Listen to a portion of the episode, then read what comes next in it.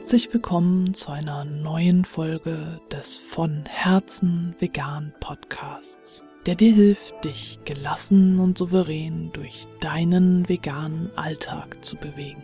Ich bin Stefanie und ich möchte heute über das Thema vegan kritischer Besuch reden. Dieses Thema kam während eines Live-Chats während der gelassen vegan durch die Weihnachtszeit Challenge auf, als ein Teilnehmer fragte, ob wir Tipps hätten, wie er mit seinen Eltern umgehen sollte, wenn sie dann für zwei Wochen zu Besuch kommen. Wie er ihnen erklären kann, dass es bei ihnen zu Hause nur veganes Essen gibt. Vorab, wie immer, es ist natürlich ganz individuell, wie diese Situationen gehandhabt werden können. Es gibt nicht den ultimativen Tipp. Alles, was ich jetzt hier sage, sind einfach nur Tipps im Sinne von, du kannst es ausprobieren, aber es kann sein, dass es für dich nicht funktioniert, weil wir einfach alle ganz individuell sind und äh, unsere Lebensumstände, in denen wir leben, auch ganz individuell sind. Also es kann sein, dass die Tipps für dich funktionieren, aber es kann eben auch sein, dass sie nicht funktionieren. Dafür kenne ich deine Lebensumstände einfach nicht. Im Falle dieses Teilnehmers habe ich ihm dazu geraten, erst einmal mit der Person, also entweder der Mutter oder dem Vater, zu sprechen, der oder die am offensten für dieses Thema ist und generell Diskussionen offen gegenübersteht. Bei den eigenen Eltern herrscht ja immer eine gewisse Dynamik. Das Eltern-Kind-Verhältnis können wir auch als erwachsene Kinder nicht ändern. Es ist sehr schwierig, weil da im Laufe unseres Lebens äh, gewisse Beziehungen entstanden sind, die uns ganz anders miteinander umgehen lassen, als wenn es zum Beispiel die Schwiegereltern sind, mit denen wir ja normalerweise nicht aufgewachsen sind, oder äh, ganz fremde Personen. Die eigenen Eltern sind also definitiv ein sehr heikles Thema immer und es ist wirklich ungemein individuell, je nachdem, was für eine Beziehung ihr zueinander habt, wie du aufgewachsen bist, was für Probleme da vielleicht auch noch zwischen euch stehen. Es kann ja durchaus sein, dass du eine schöne Kindheit hattest und dass deine Eltern liebevoll mit dir umgegangen sind und ihr ein gutes Verhältnis zueinander habt. Es kann aber auch genauso gut sein, dass du eine furchtbare Kindheit hattest, deine Eltern äh, die schrecklichsten Menschen der Welt waren und äh, du überhaupt kein gutes Verhältnis zu ihnen hast. Und dann gibt es natürlich noch alle Schattierungen dazwischen. Und deswegen ist es halt äh, so schwierig, da jetzt den einen Tipp zu geben. In dem Fall von diesem Teilnehmer habe ich ihm empfohlen, mit seiner Mutter, die jetzt die offenste Person war, das Gespräch zu suchen und ihr unter vier Augen zu erklären, worum es ihm eigentlich geht. In seiner Situation geht es auch nicht nur um ihn selbst, sondern um seine Frau und sein Kind, was dann eben auch wieder bedeutet, dass da Sorgen von den Großeltern hochkommen können, dass das Kind mangelernährt sein könnte. Und das sind halt alles Faktoren, die da mit reinspielen. Also mein Tipp auf jeden Fall das Gespräch unter vier Augen mit der Person führen, die äh, am offensten für das Thema ist. Und dann möglichst klar in Ich-Botschaften äußern, wie es dir geht und was dir wichtig ist. Ich habe mal in einem Film die Protagonisten sagen hören, dass es nicht die Aufgabe der Kinder ist, ihre Eltern zu lieben, sondern die Aufgabe der Eltern, ihre Kinder zu lieben. Und ja, ich weiß, es gibt dieses Phänomen, dass Mütter zum Beispiel nach der Geburt ihre Kinder einfach nicht lieben können. Das meine ich damit nicht sondern dass wir eigentlich als Kinder davon ausgehen können sollten, dass unsere Eltern uns lieben und so annehmen, wie wir sind. Ich kann aus eigener Erfahrung ganz klar sagen, dass es vielen Eltern nicht leicht fällt und auch für mich selbst als Mutter ist es immer wieder eine Herausforderung, mein Kind so anzunehmen, wie es ist. Und doch habe ich es mir zum Leitsatz gemacht, dass er so sein darf, wie er ist.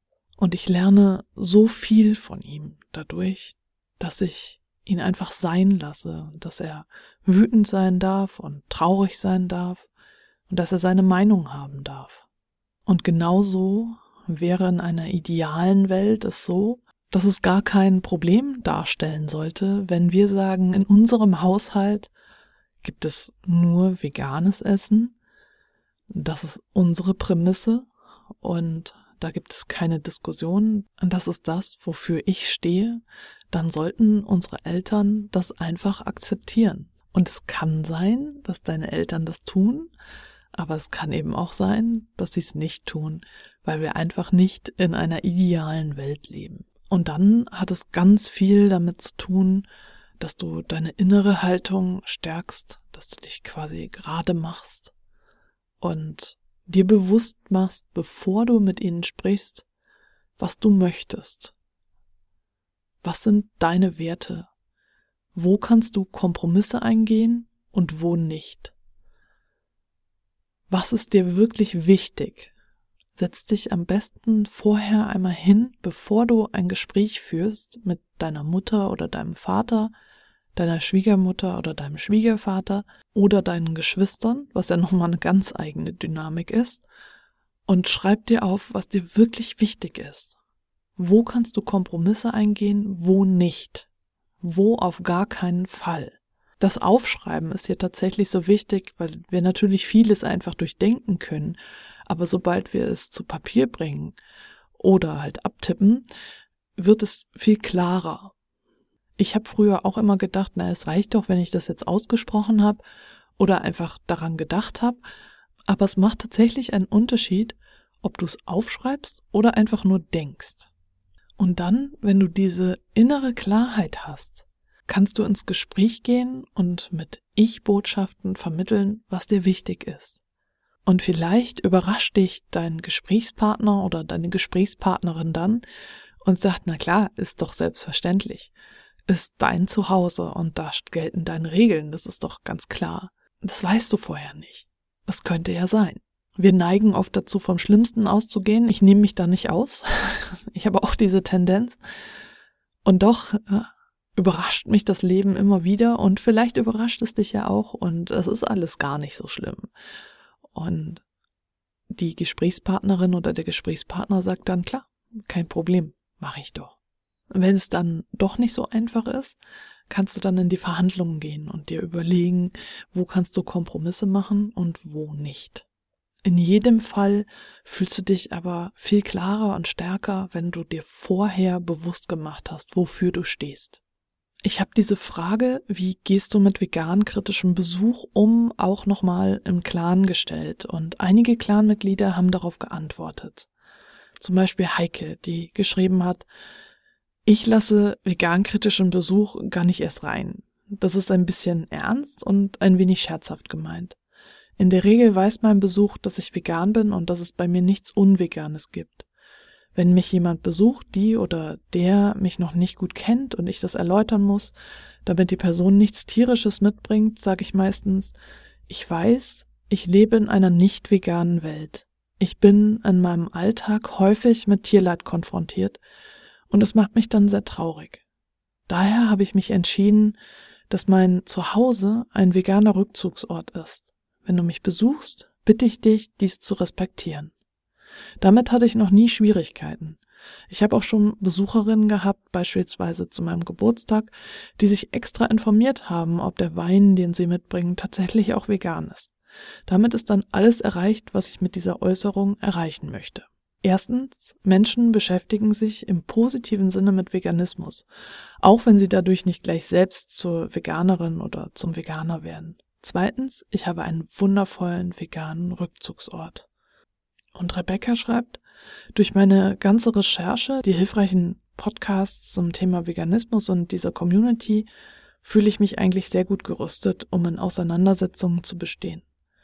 Meine Eltern sind eigentlich sehr offen und probieren gerne viele Sachen aus. Zu Hause biete ich gerne Veganes zum Essen an, da mein Mann omnivor ist und eigentlich der leidenschaftlichere Koch, gibt es meistens auch nichts Veganes.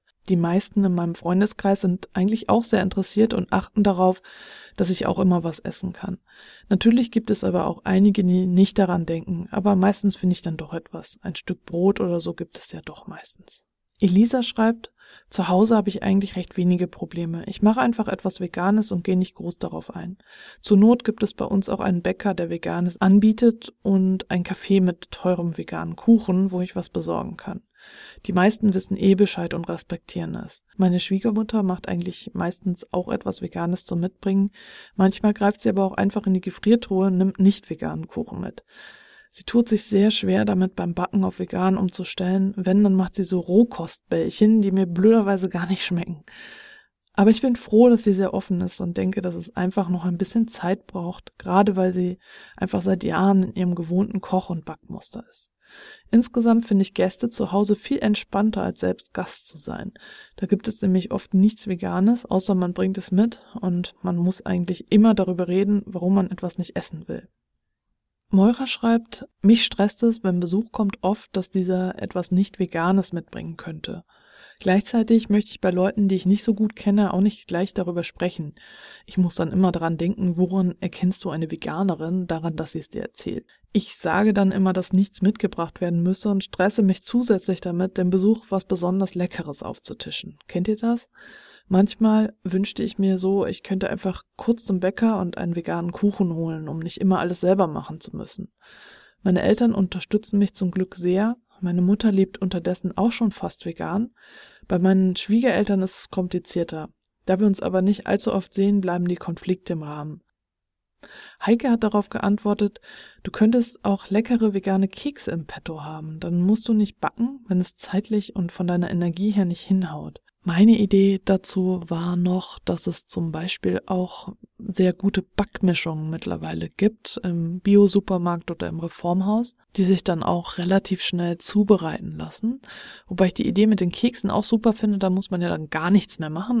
Da kann man einfach auf Vorrat ein paar Kekse besorgen und die dann auslegen. Ich kann das verstehen, dass dich das unter Druck setzt, äh, wenn Gäste immer irgendwas mitbringen wollen die wollen ja einfach nett sein. Die machen das ja nicht, um einen zu ärgern, sondern die wollen nett sein und dann muss man denen sagen, jetzt hör auf nett zu sein, bring mir nichts mit. Und äh, das ist total schwierig. Eine Möglichkeit wäre da, mit einem Gast zu sprechen, der oder die dir etwas näher steht, also zu dem oder der du Vertrauen hast und mit ihr mal oder ihm darüber zu sprechen, wie er oder sie das sieht. Also die Situation einmal durchzuspielen und zu sagen, dass dich das unter Druck setzt, dass du äh, nicht möchtest, dass etwas nicht veganes mitgebracht wird, äh, dich das unter Druck setzt, äh, wenn dann Gäste sagen, ich will aber was mitbringen und wie du das vielleicht höflich ablehnen kannst. Vielleicht hat dein Gast ja eine Idee, denn äh, wir sehen ja das immer nur so von unserer Warte und vielleicht gibt es da jemanden, wie gesagt, mit dem oder der du offen reden kannst und äh, die oder der da eine Idee zu hat. Vielleicht wird er oder sie dir dann auch sagen, hey, äh, ich, für mich ist das überhaupt gar kein Problem, wenn du mir sagst, bring nichts mit äh, das stört mich überhaupt nicht. Äh, das kann ja auch sein. Äh, und das andere wäre dann, dass vielleicht die Person dann sagt, ja stimmt, ich fühle mich dann verletzt. Vielleicht könntest du es so und so sagen, dann fühle ich mich nicht mehr verletzt. Also das Gespräch suchen und mal überlegen, ob du jemanden kennst, mit dem oder der du darüber reden könntest. Anja schreibt noch, wenn es Kritik aus meiner Familie gibt, gehe ich sehr schlecht damit um. Bei Besuch von Freunden habe ich nicht das Gefühl, dass ich etwas Tierisches anbieten muss, bei meiner Familie schon. Da werden die veganen Speisen erst gar nicht angerührt. Wenn ich dann noch darauf angesprochen werde, reagiere ich genervt, weil ich mich nicht bei einer großen Runde von Vegankritikern darüber unterhalten und mich rechtfertigen möchte. Beim letzten Besuch bei uns zu Hause habe ich auf eine kritische Bemerkung von meinem Papa genervt entgegnet, dass ich mich nicht bei jedem Treffen über meine Ernährung unterhalten möchte, weil wieder alle Augen auf mich gingen und ich dann eh nichts Richtiges sagen kann und alle nur auf mich einreden. Das wollte ich damit abkürzen. Natürlich nicht besonders souverän. Ich hatte dann vor, mich am nächsten Tag bei meinem Papa zu melden und ihm das zu erklären und ihm nochmal meinen Standpunkt aufzuzeigen, ohne Publikum leider ist dann etwas Wichtiges dazwischen gekommen. Und jetzt gerade vor Weihnachten, dem Fest der Liebe beziehungsweise der Schlachtung, könnte ich mir dieses Vorhaben eigentlich wieder vornehmen. Ich hatte Anja geschrieben, dass ich das gut finde, wenn sie das Gespräch unter vier Augen mit ihrem Vater sucht. Gerade unter vier Augen. Es ist wichtig, das ist ja auch die Erfahrung, die du, Anja, gemacht hast, dass äh, wenn ihr in einer Gruppe seid, alle auf dich einreden. Also also ist es total sinnvoll, das Gespräch unter vier Augen zu suchen und dann mit deinem Vater darüber zu reden, wie es dir geht. Und auch hier empfehle ich dir, genau wie dem Clanmitglied zu Beginn, alles niederzuschreiben und äh, dir vorher klar zu werden, was willst du? Was ist dir wirklich wichtig? Was sind deine Werte? Wofür stehst du? Was erwartest du von deinem Vater, wie er mit dir umgeht? Und was erwartest du von deiner restlichen Familie? Wie sie dich behandeln. Da dich mal hinzusetzen und zu überlegen, was ist dir wirklich wichtig. Es gibt Eltern, die wollen, dass wir einer bestimmten Vorstellung entsprechen. Und es kann sein, wenn deine Eltern dazugehören, dass sie nicht akzeptieren können, dass du dieser Vorstellung nicht entsprichst. Und es kann sein, dass sie dann von dir verlangen, dich diesen Vorstellungen entsprechend zu ändern und dass sie dich nicht akzeptieren, solange du nicht ihren Vorstellungen entsprichst. Ich wünsche niemanden, dass es ihm oder ihr mit ihren Eltern so geht, aber ich weiß aus eigener Erfahrung, dass es solche Eltern gibt. Und sollten deine Eltern sich so verhalten, dann ist es umso wichtiger, dass du darauf schaust, was dir selbst wichtig ist und nicht, was deinen Eltern wichtig ist. Denn du bist wichtig. Und du bist gut so, wie du bist. Du bist nicht auf dieser Welt, um den Vorstellungen deiner Eltern zu entsprechen, sondern du bist einfach um deiner selbst willen hier. Du bist gut so, wie du bist. Passend zu diesem Thema habe ich heute am ersten Advent eine Meditation zur Stärkung freigeschaltet, die du dir zum Beispiel auf dem Weg zum Familienessen anhören kannst oder bevor deine Familie zu dir kommt, um dich zu stärken und innerlich aufzubauen.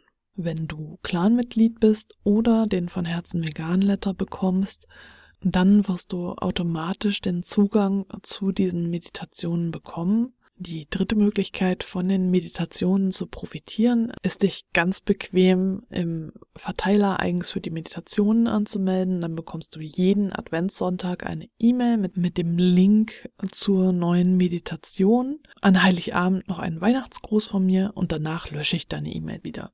Du hast also drei Möglichkeiten, an die Meditationen zu kommen je nachdem, welche du bevorzugst. Den Link dazu findest du hier unter der Folge oder in den Show Notes. Dann wünsche ich dir einen entspannten ersten Advent und freue mich, wenn du beim nächsten Mal wieder mit dabei bist.